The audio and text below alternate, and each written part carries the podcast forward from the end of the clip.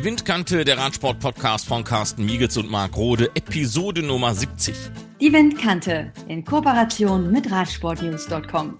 In dieser Ausgabe der Windkante sind wir zum einen in Deutschland unterwegs. Der Vizepräsident des Bundes Deutscher Radfahrer Günther Schabel stellt die neuen deutschen Kriteriumsmeisterschaften vor, die nach 30 Jahren wiederbelebt werden.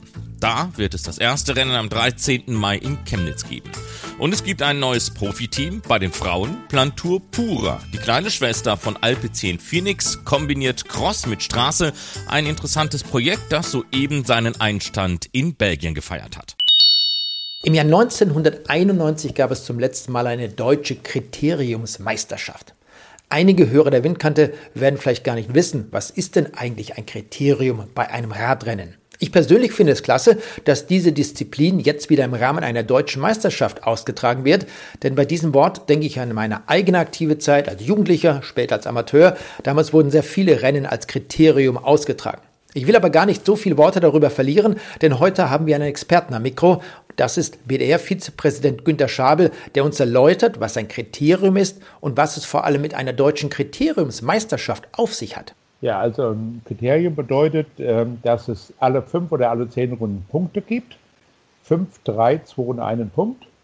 Und der Rennfahrer, der die meisten Punkte erreicht hat innerhalb des Rennens, das können acht Wertungen sein, das können zehn Wertungen sein, der die meisten Punkte erreicht, ist dann der Sieger des Rennens. Sei denn, er hat überrundet und hat weniger Punkte, da gibt es die Regel Rundengewinn vor Punktgewinn.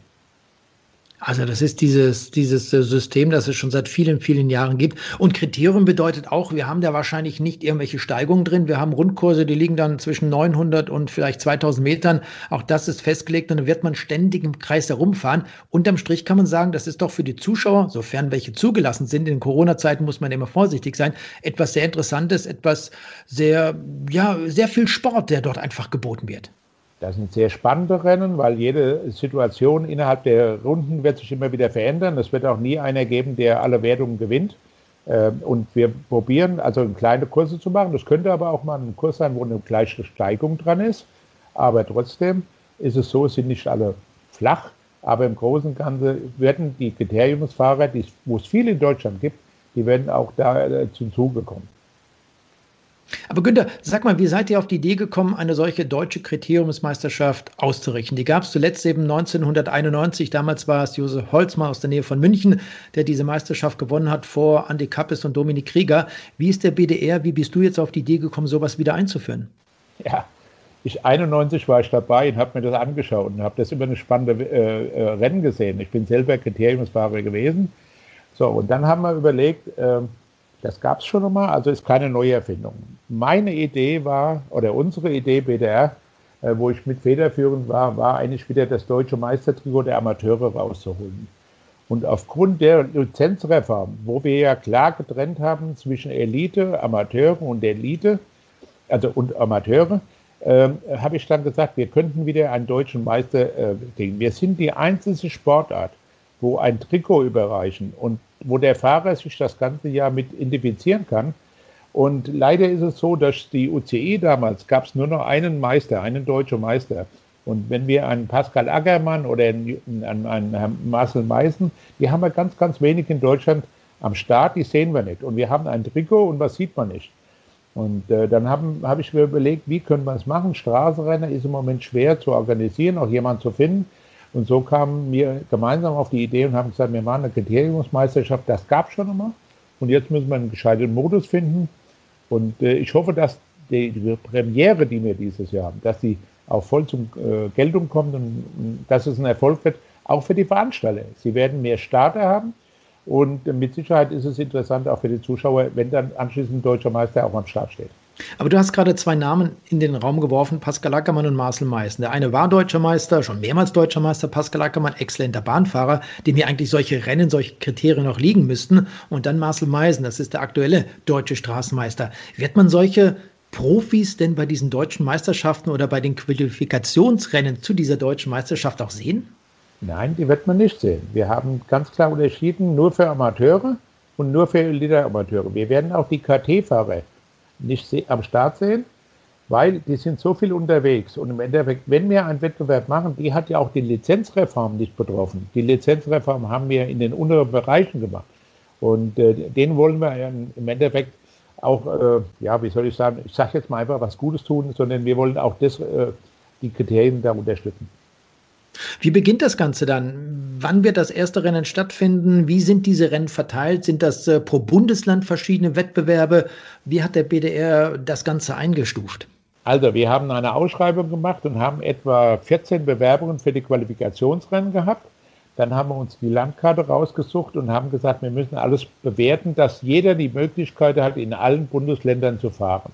Da sind wir dann zuerst nach Chemnitz gekommen. Äh, Chemnitz hat sich beworben. Chemnitz haben wir dann sehr stark den Osten abgedeckt. Das ist sehr weit im Osten. Wir können die Berliner können da hinreisen. Und im Endeffekt hätten wir da eine große Menge den, den, äh, vom, vom Osten, die Sportler, die Lizenznehmer vom BDR im Osten abgedeckt. Dann sind wir nächsten gegangen, das ist dann Borsum. Das ist in der Nähe von Hildesheim. Das macht äh, Jörg Wischmann, der ja auch mal ein sehr, sehr guter Rennfahrer war. Der, hat, der ist von der Idee komplett begeistert gewesen. Damit hätten wir den ganzen Norden abgedeckt. Dann sind wir ein bisschen weitergegangen. Dann ist das nächste Rennen Sossenheim. Also Eschborn ist da aufgeführt. Das ist RV Sossenheim. RV Sossenheim hat letztes Jahr, hast du ja auch schon mal berichtet, Jubiläum gehabt, konnte es leider nicht durchführen. Und äh, die machen das jetzt ähm, an dem Mann Mobilia, kann ich ruhig mal erzählen, äh, an dem Platz, wo der rund um Henninger, äh, rund um Finanzplatz gestartet wird. Also das Rennen findet in Eschborn statt. Der Sponsor hat großzügigerweise uns das Gelände zur Verfügung gestellt, so dass wir in Eschborn noch einen, einen kleinen Nachtrag haben können, wo äh, RV Sossenheim Jubiläum letztes Jahr alles in, in die Bach gefallen und so haben die dieses Jahr einen Zuschlag gegeben. Dann haben wir als nächster Walsum, das ist in Nordrhein-Westfalen. Äh, da ist der Herr Zuhausen, der schon über Jahre immer wieder Rennen veranstaltet, der hat sich beworben. Und äh, dann haben wir Nordrhein-Westfalen als stärksten Länder, äh, also im Endeffekt Verband, haben wir äh, damit abgedeckt. Mit Sossenheim muss ich dabei sein, ist auch noch Rheinland-Pfalz zu, dran zu denken und auch noch Baden, wo man eine ganze Menge, die in Mannheimer Gegend oder Karlsruher Gegend wohnen, können wir alle nach Eschborn bringen. Und das letzte ist dann äh, Sulberg-Schramberg. Sulgen-Schramberg, das ist folgendermaßen, da gehen wir ganz nach Nürnberg, wir gehen in den Süden, da können die Bayern mit rüberkommen. Und die haben, der Veranstalter hat nächstes Jahr ein Jubiläum und will dann das Finale der deutschen Meisterschaft ausrichten. Die haben auch die Woche vergeben im Präsidium, sodass wir da einen Testlauf haben und alle Teilnehmer, die da fahren, habe ich schon mal den Kurs von nächstes Jahr vor Augen. Und das hat sehr viel Spaß gemacht. Ich habe nicht gedacht, dass so viele sich bewerben wollen. Aber auch die, die sich beworben haben, haben wir ordentlich zurückgeschrieben. Und die können sich nächstes Jahr wieder, und da werden wir die berücksichtigen. Und damit sehe ich ja, dass diese neue Kriteriumsmeisterschaft oder altneue, wollen wir mal so sagen, äh, Begeisterung findet. Sonst hätten sich nicht so viele beworben. So, das heißt, wir haben jetzt fünf Qualifikationsrennen. Ja. Und dann haben wir ein Finale, das wird dann in, in Gießen, auch in Hessen Gießen? stattfinden. Wie funktioniert das dann mit diesen Qualifikationsrenten? Wie werden sie A, ausgeschrieben? Wo kann ich als Interessierter das Ganze mal nachlesen? Und dann muss ich mich wahrscheinlich dort anmelden. Und wie komme ich dann in die letzte Runde, in die Entscheidung eben am 29. August zum Finale nach Gießen? Also die, das ist ein ganz normales Rennen, wird ausgeschrieben. Da steht dann Qualifikationsrauf für Deutsche Meister, Kriteriumsmeisterschaft. Die ersten 20 aus diesem Rennen kommen im Endeffekt in den Endlauf, sodass wir aus fünf Rennen 100 Sportler haben. Sollte eine, kann ja durchweg passieren, dass einer drei oder viermal das Rennen fährt und dreimal 15er wird, ist er dreimal qualifiziert. Dann werden wir die Rangliste von Radnet Rose, im Endeffekt gibt es eine Bundesrangliste und die werden wir dann die, äh, da rausnehmen, dementsprechend nach, dem, nach der Reihenfolge. Wie läuft das dann ab äh, mit diesem Finale? Das heißt, ich habe dann auch wieder, wie viele Kilometer? 50, 60 Kilometer im Finale? Nein, für die Elite ist es äh, zwischen, also für die Amateure zwischen 60 und 70 und für die Elite zwischen 70 und 80. Das ist re relativ, da müssen wir mal gucken, wie die Streckenlänge sind. Wir haben im Moment welche, die sind 1,3 Kilometer und wir haben auch welche, die sind nur 900 Meter oder 1000 Meter. Und das müssen wir dann sehen, wie die Rundenanzahl ist und da legen wir dann auch die Wertungen fest. So, wenn ich jetzt mal diese ganzen Rennen nehme, bleiben wir mal beim 13. Mai in Chemnitz. Jetzt weiß ja. man, dass in Corona-Zeiten 2020 und das wird 2021 nicht viel anders sein, viele Nachwuchswettbewerbe fehlen. Wird das denn am 13. Mai in Chemnitz nur ein reines Qualifikationsrennen sein für das Finale dieser deutschen Meisterschaft? Oder gibt es auch, ich sag mal, ein Rahmenprogramm, bei dem sich äh, Jugendliche, Schüler, ähm, Juniorenfahrer präsentieren können, dass sie endlich mal wieder Wettbewerb haben? Also geplant ist mit den Veranstaltern, dass die auch noch ein, ein, kleine Wettbewerbe machen für die Schüler, weil die Schüler sind letztes Jahr alle auf der Strecke geblieben, U13, U11. Und wir wollen eigentlich morgens mit den Amateuren anfangen, so zwischen 9 und 10.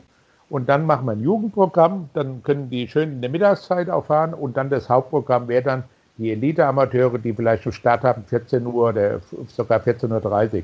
Also es ist weiterhin mit den Veranstaltern so eigentlich besprochen worden, dass wir schon noch ein Beiprogramm oder fette Reifenrennen, es gibt ja mehrere Möglichkeiten, aber wir müssen die Jugendlichen mitnehmen.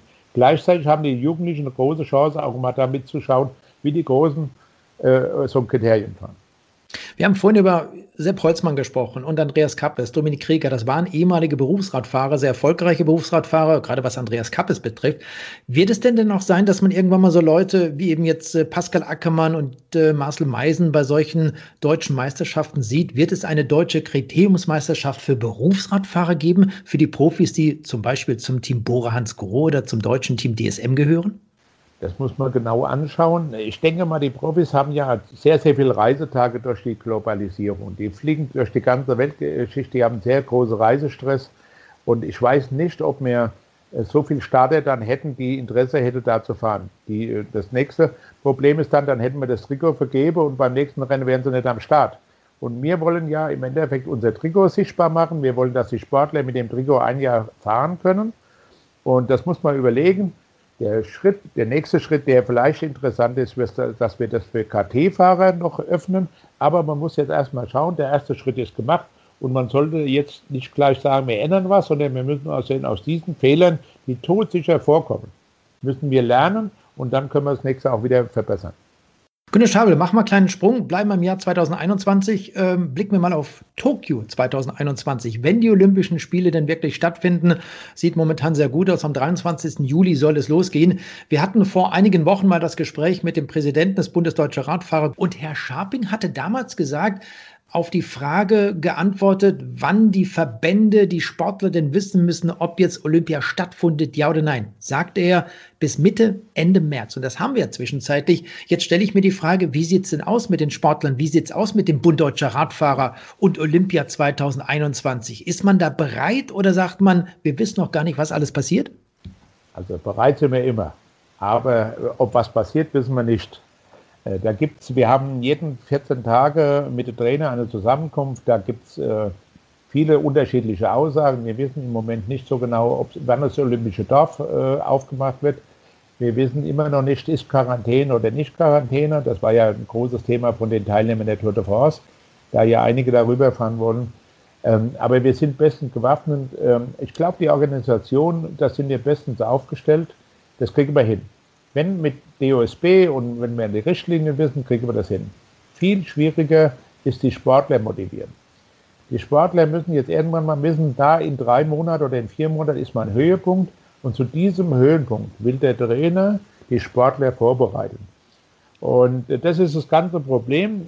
Wenn wir nicht wissen, wann reisen wir an, dürfen wir gleich trainieren. Auf der, der Straße ist was ganz anderes. Die Bahn ist, sagen wir mal, für uns ganz, ganz wichtig. Und da gibt es verschiedene äh, Szenarien. Geht man nochmal auf eine andere Bahn? Fliegt man kurz, kurz hin oder bereitet man sich 14 Tage vor? Äh, wenn Quarantäne ist, brauchen wir nicht, äh, im Endeffekt uns nicht zu unterhalten. Da hat jeder das, da tut er 14 Tage nicht trainieren. Und man wissen auch nicht, das weiß man halt leider noch nicht. Ähm, mhm. Andererseits muss man dabei sein, was wir in Deutschland an Sportveranstaltungen Probleme haben. Äh, das muss man auch Tokio zugestehen und das muss man auch dem Organisationsteam zugestehen. Die haben weltweit das Problem. Und äh, das ist ein ganz, ganz großes Problem, ich glaube, für die Organisatoren. Jeder will unbedingt, dass wir fahren, aber es ist holprig. Ich glaube, dass die Entscheidung jetzt, was äh, unser Präsident gesagt hat, die rückt näher, aber wir werden auch zu diesem Zeitpunkt, glaube ich, noch nicht die Entscheidung haben, wie es weitergeht. Aber wenn wir jetzt mal bei diesen Olympischen Spielen bleiben, dann können wir doch mit diesen Vorbereitungen, egal ob wir jetzt im Radsport sind, in der Leichtathletik, im Schwimmen, uns eines abschminken und das sind neue Olympiarekorde, das sind neue Weltrekorde. Die werden doch bei diesen Vorbereitungen so gut wie gar nicht machbar sein. Das, das wäre ja vielleicht ganz gut, da wären wir alle auf dem gleichen Stand. Aber wir wissen ja gar nicht, sind wir alle auf dem gleichen Stand. Ich meine, äh, wir wissen ja nicht, was die Australier machen, wir wissen nicht, was die Italiener machen, wir wissen unsere Konkurrenten. Insgesamt wissen wir nicht Stand, was die für Vorbereitungen haben. Wir haben ja schon im Endeffekt letztes Jahr große, große Möglichkeiten gehabt. Wir konnten ja überall trainieren. Ja, wir brauchen aber den internationalen Wettkampf auch. Und das wissen wir halt nicht genau. Trainieren, glaube ich, ist der, Deutsch, der Radsport am besten bei weggekommen. Also vor allen Dingen wir in Deutschland. Wir konnten immer in kleine Gruppen oder einzeln trainieren. Wir konnten Radfahren. Wir haben nur keine Wettkämpfe gehabt. Und ich denke mal, das war in Ordnung. Äh, jetzt fehlen uns aber die Wettkampfhärte und die Wettkampfvorbereitung. Und das ist ein ganz großer Unterschied, ob ich immer nur trainiere, dreiviertel Jahr nur trainiere, aber irgendwann will ich mich mal messen, fahre ich jetzt noch schnell oder fahre ich langsam. Ja? Und das wissen wir halt leider von, unsere, äh, von unseren Gegnern oder Mitkonkurrenten nicht. Die Bahnfahrer sind zurzeit in Hier, das liegt in der Nähe von äh, Toulon in der Provence und trainieren dort auf einer Bahn. Warum gerade dort in diesem dortigen Velodrom? Das sind hervorragende, äh, da gab es ja schon mal meiner Ansicht nach einen Weltcup, hat man das schon mal gemacht und äh, das sind hervorragende Bedingungen und äh, nach meinen Kenntnissen sind da sogar zwei oder drei Nationen, die müssen sich immer die Bahn teilen. Äh, da ist es schön warm und wir können das, können die da vorbereiten. Und im Endeffekt, äh, der Olympiakader, alle, die auf der Longliste stehen vom, vom DOSB, die dürfen auch im Endeffekt weiter trainieren und dürfen ans Ausland fahren. Wechseln wir mal die Sportart oder die Radsportdisziplin. Wir sprechen von der Bahn, wir sprechen von der Straße. Wie sieht es aus mit den BMX-Fahrern? Die wird man ja bei Olympia auch sehen. Das ist eine olympische Disziplin. Wie läuft es da mit den Vorbereitungen? Das äh, Rennen, das zur Qualifikation dienen sollte in Stuttgart, ist ja auch zwischenzeitlich wieder abgesagt worden. Ja, da ist sehr holprig. Wir sind letzte Woche ja mit der Absage von äh, Stuttgart äh, konfrontiert worden. Es stehen noch zwei Olympia-Qualifikationsrennen äh, zu Buche. Wir haben uns große, große Chancen ausgerechnet in Stuttgart von der Heimbahn im Endeffekt noch die Olympia-Qualifikation auch zu schaffen oder zu verbessern, unsere Rangliste. Leider ist es jetzt, äh, kommt es nicht zur Austragung. Das nächste Rennen wäre Bogota in Kolumbien. Da sind die Inzidenzzahlen im Moment bei 5000. Ähm, da erwarten wir auch von der UCI irgendwann jetzt eine klare Äußerung, im Endeffekt, findet der Weltcup überhaupt statt oder findet er nicht statt? Das ist sehr schwer zu entscheiden. Auch da hat die UCI mit Sicherheit große Probleme zu machen. Und wie es dann die Qualifikation ist, das ist natürlich eine heiße Kiste.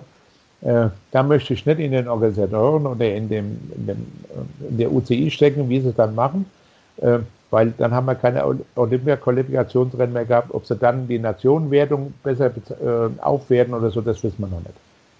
Günter Schabel, an dieser Stelle erst einmal vielen Dank. Kleiner Ausblick auf die deutsche Kriteriumsmeisterschaft, die also in diesem Jahr zum ersten Mal nach einer 30-jährigen Pause stattfinden wird.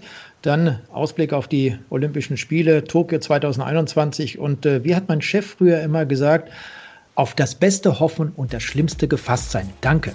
Wichtigste ist, dass alle gesund bleiben. Das ist das Wichtigste. Und im Endeffekt, dass man sportlich weiterkommt.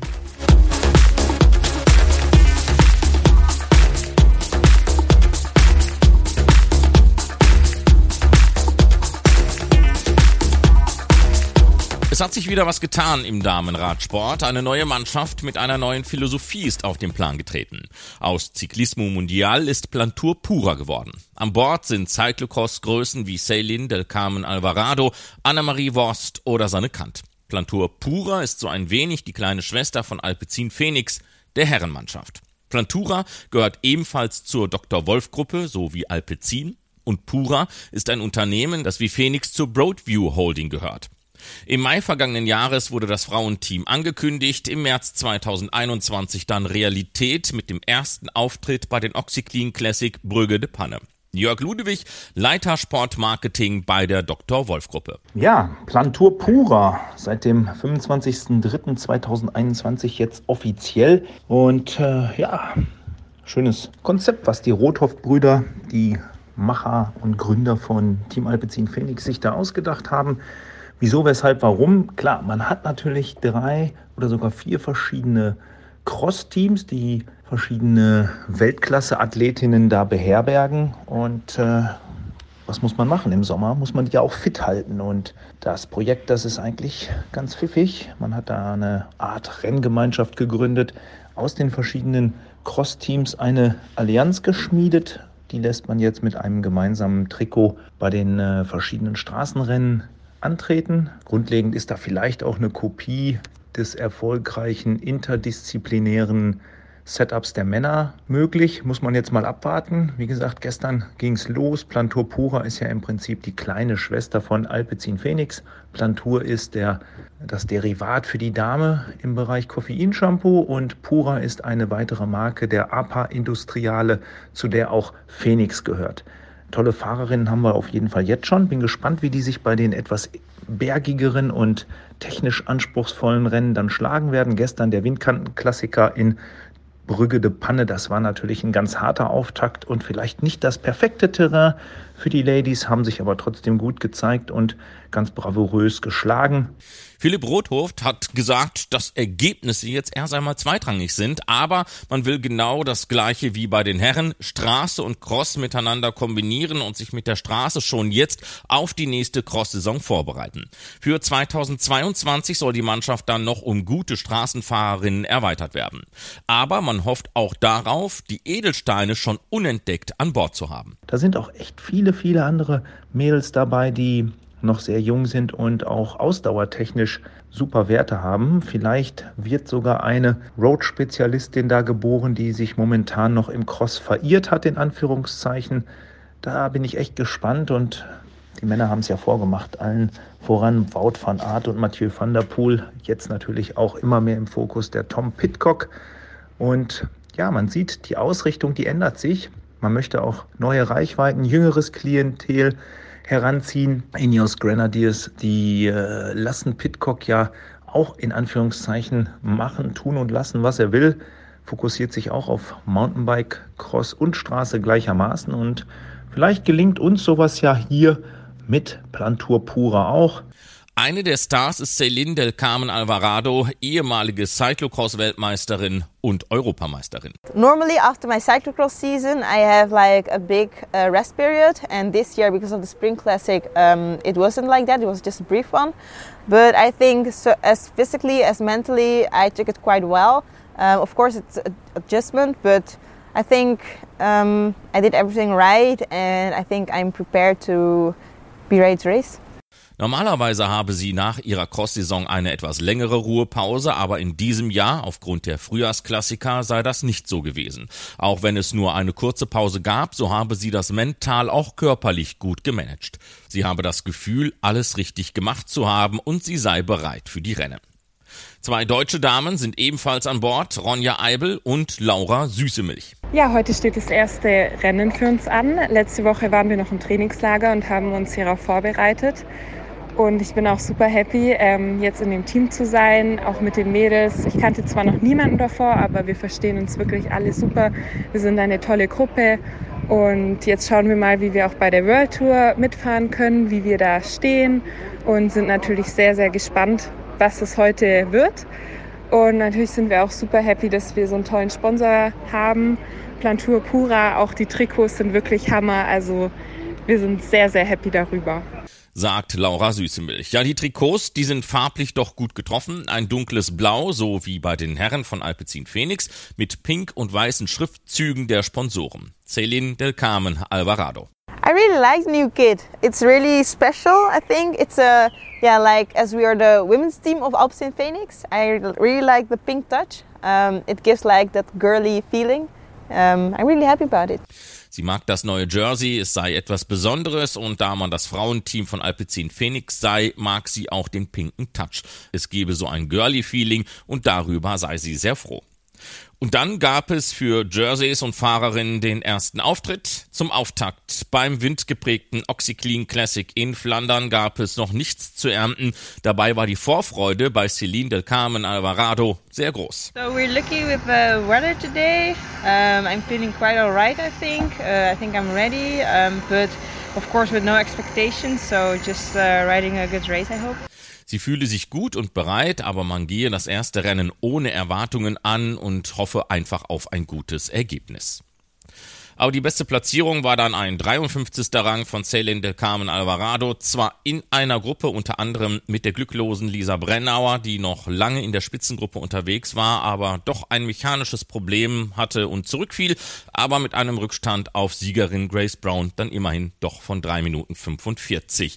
Wenn die Straßensaison abgeschlossen ist, dann kehren die Damen vom Plantur Pura zurück in ihre jeweiligen Cross-Teams. Bis dahin hat man ein Programm von sechs Rennen auf der Straße. Und was ich als i-Tüpfelchen sehe, ist, dass man wirklich auch eine Direktrice sportiv gefunden hat, also wirklich auch den weiblichen Konterpart zum Sportdirektor Heidi van de Fieber, altbekannte Topathletin früherer Tage, die sich da ins äh, Auto und ans Steuer setzt und die Mädels dann auch vernünftig anleiten wird. Also ich bin ganz gespannt, wie die Damen sich da in den nächsten Tagen schlagen werden. Wie gesagt, glaube auch, dass da sogar das ein oder andere Resultat rausspringen kann, wenn die Rennen eher kurz und hart und vor allem sehr technisch gefahren werden. Da könnte für die Cross-Spezialisten sicherlich auch mal etwas drin sein ist nicht da unbedingt das allererste Ziel. Die größte Prio ist eigentlich, dass man die Damen da gut und äh, auf hohem Niveau durch den Sommer bringt, damit die Vorbereitung für die Cross-Saison perfekt ist. Aber wir schauen mal. Vielleicht adaptiert man das Ganze ähnlich bei der Männerwelt ja schon erfolgreich praktiziert und äh, kann vielleicht sogar im nächsten Jahr noch mal einen draufsetzen, die eine oder andere Straßenspezialistin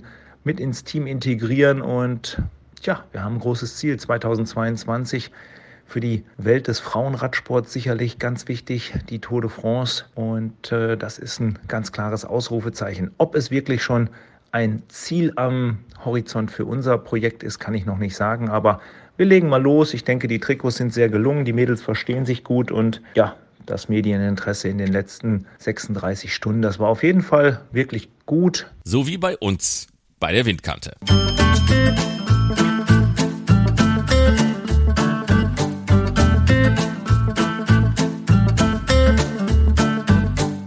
Und das war die 70. Ausgabe der Windkante, der Radsport-Podcast von Carsten Miegels und Marc Rode. Wir freuen uns, wenn sie euch gefallen hat. Ihr könnt uns gerne eure Meinung zu unseren Episoden kundtun. Am besten über den Kontakt auf unserer Webseite windkante.org. Falls euch ein Thema besonders am Herzen liegt, dann könnt ihr uns das auch gerne schreiben. Wir freuen uns auf euer Feedback. Das war's für dieses Mal. Bleibt gesund und Glück auf. Die Windkante in Kooperation mit Radsportnews.com.